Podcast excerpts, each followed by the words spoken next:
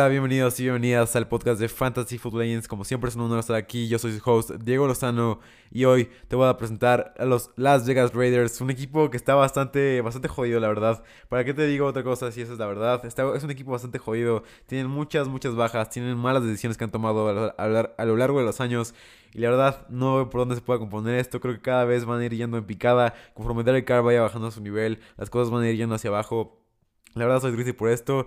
De fuera, de, yendo hacia Fantasy, fuera de Darren Waller, por favor, no selecciones a nadie más de este equipo. Solo selecciona a Darren Waller y eh, disfruta de todo eso porque Darren Waller me parece que va a tener una temporada histórica como Titan. Tuvo 140 targets la temporada pasada, maldita sea. Y esta temporada puede tener muchas más porque la línea ofensiva es un desastre. Como lo dije en el episodio pasado, lo, Mike Mayock y John Gruden parece que están en un viaje cuando toman sus decisiones de marihuana porque... O sea, no, por esas tonterías, o sea ¿Qué fue, pero te preguntas, ¿qué fue lo único bueno de mi equipo? La línea ofensiva la temporada pasada, ¿no? Entonces, a partir de ahí, ¿qué podemos hacer con esto? Pues regalar a toda la línea ofensiva, ¿por qué no? Por una séptima ronda, de dejar libre a otro, no, no, no firmar a otro, o sea, es, fue algo terrible lo que hicieron los Raiders. Eh, no, es algo que no podemos entender. Nadie puede entender por qué hicieron esta decisión. No tienen banca, no tienen, no tienen un reemplazo fijo en la, en la banca que haya jugado muy bien como lo, tienen los, como lo tenían los Vikings con Riley Reef. No tiene absolutamente nada para reemplazar a su, línea ofensiva. Tienen que ir por más en el draft. Tienen que hacer un gasto que era verdaderamente innecesario. Porque tenían todos ahí. No sé si se pelearon con Gruden. No sé si el ambiente no es bueno en el vestidor. Puede ser, puede ser que, sea, así sea. Porque vemos un equipo que no está unido de ninguna manera. Vemos a los Raiders como un equipo. Se fue también Joiner del equipo a los Jets.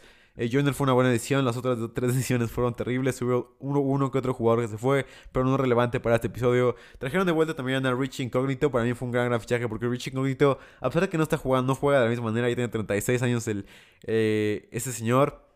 Derek Carrier también, Tyrant. Eh, es un buen jugador, pero como te decía, Rich Incognito, a pesar de que no, de que no es el más joven, sigue jugando muy bien. Ya no, ya, no, como jugaba al principio de su carrera, que era muy bueno, pero sigue jugando muy bien Rich Incognito. Esperamos que ahora no sea bulleado al revés por, por su vejez en el equipo, porque es tal vez el jugador más viejo de todo el equipo ahora que Witten se retiró.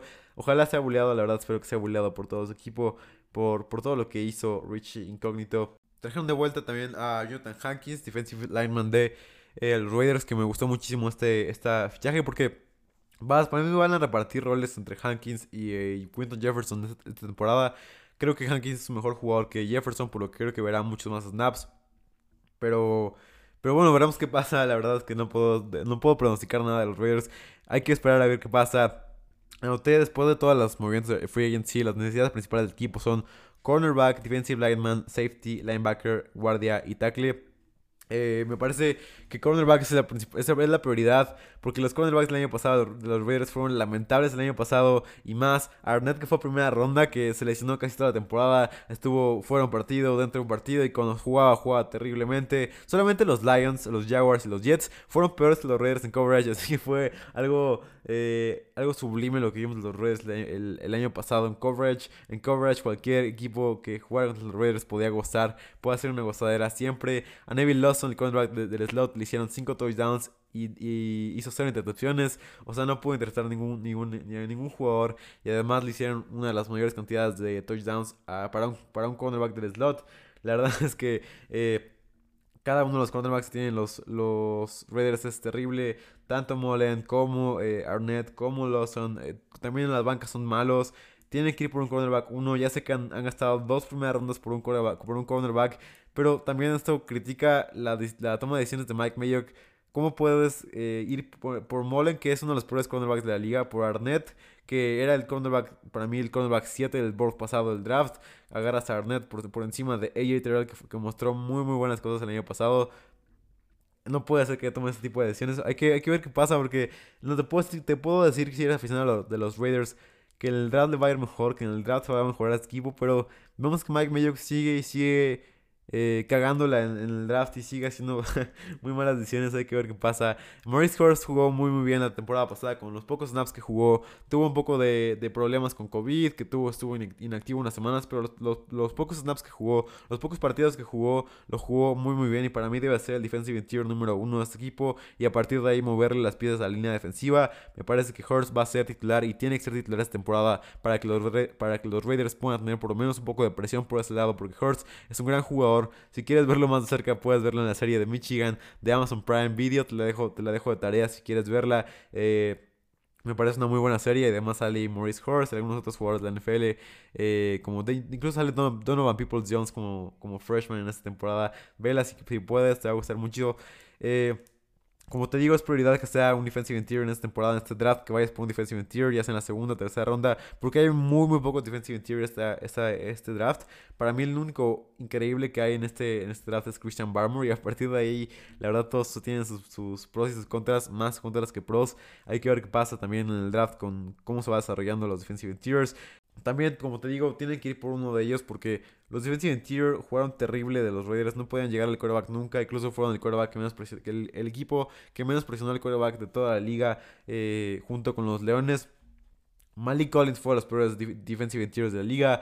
Chris Smith también. Y Solomon Thomas no es una solución. Ni Haskins, ni, eh, ni Hankins, perdón, ni, eh, ni Quinton Jefferson llegan a ayudar al equipo terribles fichajes Solomon Thomas, Solomon Thomas y Quinton Jefferson no van a ayudar de ninguna manera y no soluciona el problema. Yo creo que no van a ir por un defensive tier, así te lo puedo decir. No van a ir por un defensive tier. ¿Por qué? Porque ya contrataron a dos defensive tier en, el, en la free agency, gastaron bastante dinero por ellos. Solomon Thomas y Quinton Jefferson me parece que van a estar ahí. Incluso Hankins, que jugó mucho mejor que ellos dos la temporada pasada, va a ser banca y seguramente se van a repartir snaps entre Thomas y Jefferson. La verdad, eh, no espero nada de estos Raiders. Jonathan Aram a pesar de que vio muchos snaps la temporada pasada, fue para mí el peor safety titular de toda la liga. Eh, urge traer un nuevo safety. Eh, bueno, tanto strong safety como free safety, porque los dos jugaron muy mal. Más un safety que pueda jugar de nickelback, porque vemos que nada más Aram la verdad jugó bien eh, respecto hablando sobre hablando de pass rush jugó bien Jonathan pero cuando hablamos de coverage cuando hablamos de tacleando y cuando hablamos de, tener el juego terrestre fue terrible en las tres y fue eh, el peor para mí el peor safety cubriendo por supuesto fácilmente fue el peor safety cubriendo también fue de los peores safeties tacleando también fue de los peores safeties eh, llegando como a un, buen timing a, tener las, las, carreras y la verdad un free safety también, también necesitan porque no tienen un free safety que pueda ayudar a menos que tomen una buena decisión los Raiders y le den a Heath, es que es un gran, gran safety, eh, free safety, hay que ayude a esta, a esta posición, pero no creo que lo hagan, hay que ver qué pasa, pero me parece que Heath puede ser titular esta temporada y tiene que ser titular esta temporada porque jugó muy bien la temporada pasada. Para que veas un poco qué tan malo fue Abraham, le hicieron 5 touchdowns a Abraham la temporada pasada en coverage eh, fue de, la mayor cantidad que le hicieron a safeties. Tuvo 123.3 de passer rating y fue de los peores en yardas por snap de cobertura. Tuvo errores garrafales una y otra vez, se resbalaba, no tacleaba a tiempo, no llegaba a tiempo a, las, a, los, acarreos, a los acarreos. En contra, no podía reaccionar a tiempo. Fue un safety bastante malo. Yo la verdad confiaba mucho en él porque la primera temporada vimos grandes destellos de él. Pero cuando tuvo esta temporada casi completa, la verdad fue muy, muy decepcionante lo que vimos de Jonathan Abraham. Eh, también un linebacker que me gustaría mencionar de que es una situación similar, que jugó una temporada buena 2019, pero la de 2020 jugó una temporada horrible. Le pagaron a Littleton, a Corey Littleton, 35 millones de dólares. Lo convirtieron en el noveno mejor pagado, el noveno linebacker mejor pagado de toda la liga. Para que fuera esta temporada de los peores linebackers de toda la liga. Deteniendo la carrera fue extremadamente lamentable. Eh, en coverage no podía cubrir a nadie. En pass rush también fue horrible. Tacleando fue muy, muy malo. Tuvo muchas tacleadas, pero tacleando fue muy, muy malo. En stops fue muy malo. Fue de los peores linebackers de toda la liga, Corey Littleton. Y además le estás pagando 35 millones de dólares eh, en su contrato. Muy mala decisión también traer a Corey Littleton, que también está en su. en su. en el descenso de su carrera. Te puedo decir desde ahorita que si los Raiders no mejoran, si no es temporada, la próxima van a terminar dentro del top 5 del draft, así te lo puedo decir, eh, de de más bonito. Necesitan un linebacker una temporada que siga siendo funcional, eh, que siga siendo funcional, eh, ya sea free agency de los pocos que quedan o ir por un por, en, el draft tal vez por JOK o tal vez intentar traer a Stephen Collins para que también te ayuden en, el pass rush, que no me parece un gran problema en pass rush porque tienen a Clayton Farrell y a Yannick Ngaku, que me parece un buen gran, gran fichaje de los Raiders, me parece ahí sacaron una palomita en ese cierto en ese fichaje de Ngaku, perdón. Eh, una ofensiva eh, como te digo, era de lo poco bueno de ese equipo. Ya no podemos ah, hablar de esto. Así que también hay que ir por una línea ofensiva completa, por un tackle, por un guardia, por lo que tú me, por lo que tú me quieras decir, por un centro. Eh, la verdad, una situación muy, muy mala la que está en la línea ofensiva. Darren Waller es de las mejores cosas que le ha pasado al, al planeta Tierra. Por fin podemos hablar de algo bueno en los Raiders. Seguirá siendo élite esta temporada sin línea ofensiva para Carr. Eh, porque, porque Carr lanzaba largo, las pocas veces que lanzaba largo, lanzaba muy bien. Y ahora no va a poder lanzar largo ni siquiera un segundo porque va a ser esta, este, yo te, quiero que cierre los ojos en este momento, por favor. Va a ser como un poco de, de Asmore. Cierra los ojos e imagina a Derek Carr corriendo de lado a lado en el, en el campo y pasándole una y otra vez, ya sea check down a Keenan Drake o dándole más de 160 targets a Darren Waller esta temporada. Es lo que vamos a ver snap tras snap, porque Derek Carr va a estar corriendo por su vida una y otra vez como lo de Sean Watson y Derek Carr no es, un, jugador que se vaya a zafar fácilmente de la presión, va, van a hacer muchos sacks, va a ser una temporada muy mala para Derek Carr, pero creo que Darren Waller se puede ver muy muy beneficiado de esto, porque ya no va a lanzar nada largo y Darren Waller va a ser siempre su primera opción de Derek Carr. Vamos a ver muchas, muchas reacciones de Darren Waller, muchas más que esta temporada que fue el número uno en toda la liga. Tuvo el target share más alto de Titans con 50% de rutas corridas esta temporada con 26.6%. Fue el quinto Titans con más rutas corridas de toda la liga. Tuvo 107 recepciones, el número 1 de toda la maldita liga. Tuvo 9 touchdowns, número 2 en toda la maldita liga. Más Jack de toda la liga, o yardas después de recepción de toda la liga con 594. Y tuvo 1196 yardas solamente detrás de la bestia Travis Kelsey. Eh, eh, Darren Waller es un Tyrant, es un Tyrant top 3, top 5 en la liga y en fantasy. Y debemos considerarlo de esta manera, gente. En la ofensiva, como te digo, soy fan de Derek Carr. Siempre lo, has visto en los episodios. Si, si es que eres eh, alguien que escucha normalmente este podcast, ustedes saben que me gusta mucho Derek Carr, que lo defiendo cada vez que puedo. Pero la verdad creo que es una decisión muy difícil. Estoy preocupado por lo que le pueda pasar a, a Jesse Pinkman. Siempre lo comparo a Derek Carr con Jesse Pinkman. Eh, un día voy a subir unas fotos a, a mi Twitter para que vean qué tanto podemos comparar esto con este, este, este look de Derek Carr con Jesse Pinkman, pero como te digo, estoy preocupado por lo que pueda pasar con Derek Carr esta temporada, porque creo que no va a tener ni target depth, ni eh, receptores para poder lanzar. Aguilar se fue, que era uno de los mejores aliados. Henry Rock va a estar ahí, pero no va a estar ahí. Eh, John Brown va a, va a estar ahí, que yo creo que le puede ayudar un poco, pero la línea ofensiva es algo muy importante para el quarterback. Por supuesto, los sacks para mí considero que son más importantes del, lado del quarterback que, del, que de la línea ofensiva, pero Derek Carr la va a sufrir mucho Debemos tomar esto en cuenta para el fantasy, para bajarlo, para bajarlo en los rankings y en todo lo que debamos de considerarlo. George Jacobs fue increíble corriendo el balón, el balón la temporada pasada. Pero esta temporada también no lo veo siendo más allá de un low-end RB2. Va a estar con los eh, David Montgomery del mundo, con los, uh, con los Leonard Fournette del mundo, tal vez ahí como por el RB 29, RB 30. No veo cómo pueda ser George Jacobs una opción top, uh, top 25, top 20 de esta, de esta cada semana. La verdad es muy difícil esto porque le van a quitar más de 5 carreras por partido por Kenyan Drake, que ya eran pocos, por lo que veíamos que entraba Booker, por lo que veíamos que entraba Richard, por lo que veíamos que entraba Theo Riddick. Cualquier tontería que hacía John Gruden. Ahora va a estar eh, Drake robando snaps por tierra y robando snaps por aire. Eh, tal vez lo más que veamos sean 30 targets para, para George Jacobs y hasta ahí se acabe. No es más que un low en RB2 eh, George Jacobs. De los puntos fuertes del equipo que están un poco debajo del radar, que te puedo mencionar es Colton Miller, el tackle, que la verdad es muy, muy bueno. Tuvo muy pocos. Eh, me parece que nada tuvo dos sacks. Habría que, habría que revisar este dato, no lo tengo en la mano. Pero Colton Miller me parece que nada más tuvo dos sacks.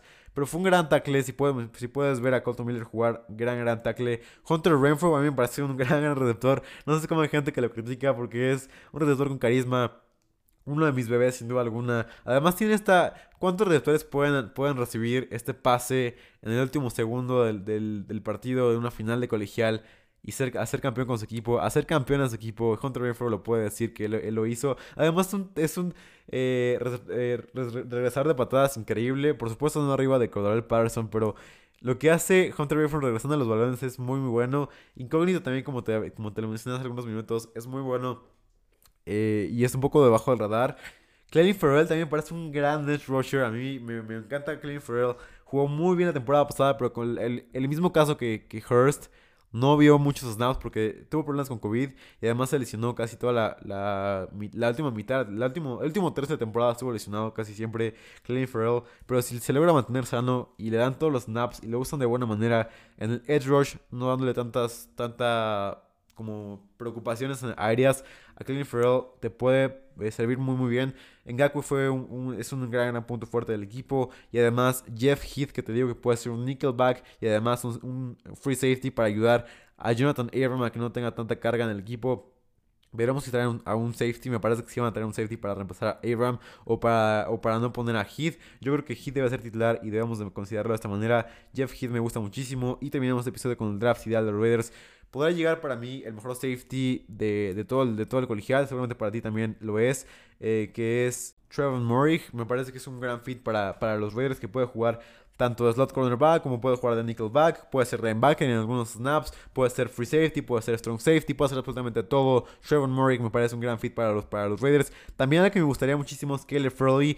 No sé si se enteraron, pero Kelly Furley va a tener una operación en la espalda. No me parece algo tan grave como muchas personas lo están tomando en cuenta. Para mí sigue siendo el cornerback 1 del board, pero eh, creo que va a ser el cornerback número 3 seleccionado el draft por las preocupaciones del equipo. Creo que Kelly Furley tiene un potencial. Eh, de estos jugadores que tienen uncapped potential, me parece que Kelly Furley es uno de ellos. Tienes que, enseñarlo de una buena manera y me parece que, puede ser un cornerback que pueda ayudar mucho al equipo. Eh, por otro lado, si buscas a un cornerback que sea inmediato, que creo que es lo que necesitan los, los Raiders, es JC Hearn, que llega a los Raiders según mi mock draft. Eh, lo voy a publicar a, Twitter si, si, quieres verlo. Mi mock draft, eh, me parece que JC Hearn llega a los Raiders para tener un cornerback consistente ahí, me parece que es la mejor opción para ellos. Tienen que ir por un cornerback en la primera ronda porque es una prioridad, sin duda alguna. Tienen que ir por un defensive lineman también para ayudar a Hayden Hurst. Eh, pero no, me parece que no van a ir por uno de ellos porque tienen a Hankins, tienen a Solomon Thomas, tienen a Quinton Jefferson. Ya reforzaron ahí, pero con muy malas malos jugadores. Así que podemos descartar esto que le vayan los Raiders. Un safety me parece que pueden ir por él en la primera ronda. Como te digo, eh, Trevor Murray puede caer ahí. Un linebacker me parecía increíble también que trajeran, tal vez si, si caía J.O.K. ahí me gustaría muchísimo para, para ayudar a Kwiatkowski que, que sufrió bastante. Me parece un buen jugador Kwiatkowski si quieres checarlo, algunos highlights en YouTube eh, te pueden gustar. Eh, y eso sería todo para el episodio de hoy. Muchas gracias por escucharme aquí en Fantasy Football Legends. Nos vemos en el próximo episodio. Pásala súper bien. Cuídate. Bye.